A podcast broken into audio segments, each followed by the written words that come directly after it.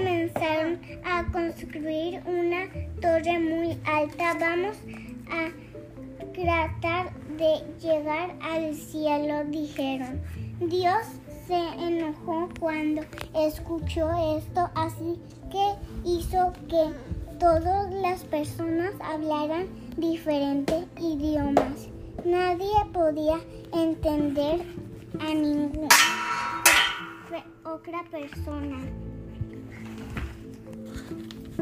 Se esforzaban por terminar la torre sin embargo, de, debido a, a que todo hablaran distinto idioma, nadie sabía qué hacer.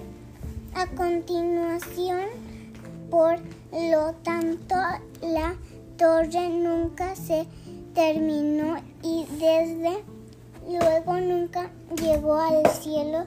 Se llamaba la, la torre Babel. ¿De Babel? O, de Babel o confusión.